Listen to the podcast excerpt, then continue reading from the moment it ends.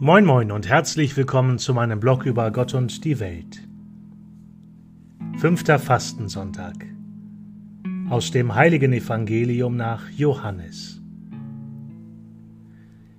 In jener Zeit gab es auch einige Griechen unter den Pilgern, die beim Passiafest in Jerusalem Gott anbeten wollten.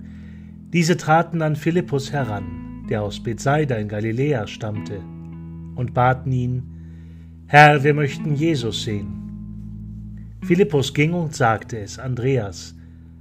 Andreas und Philippus gingen und sagten es Jesus.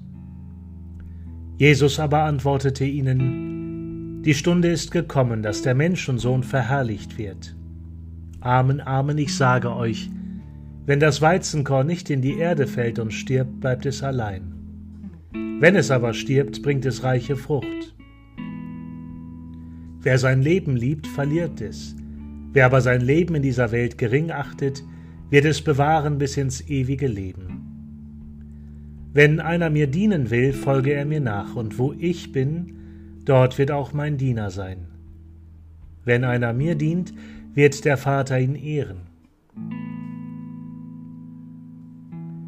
Jetzt ist meine Seele erschüttert. Was soll ich sagen? Vater, rette mich aus dieser Stunde, aber deshalb bin ich in diese Stunde gekommen. Vater, verherrliche deinen Namen. Da kam eine Stimme vom Himmel. Ich habe ihn schon verherrlicht und werde ihn wieder verherrlichen. Die Menge, die dabei stand und das hörte, sagte, es hat gedonnert. Andere sagten, ein Engel hat zu ihm geredet.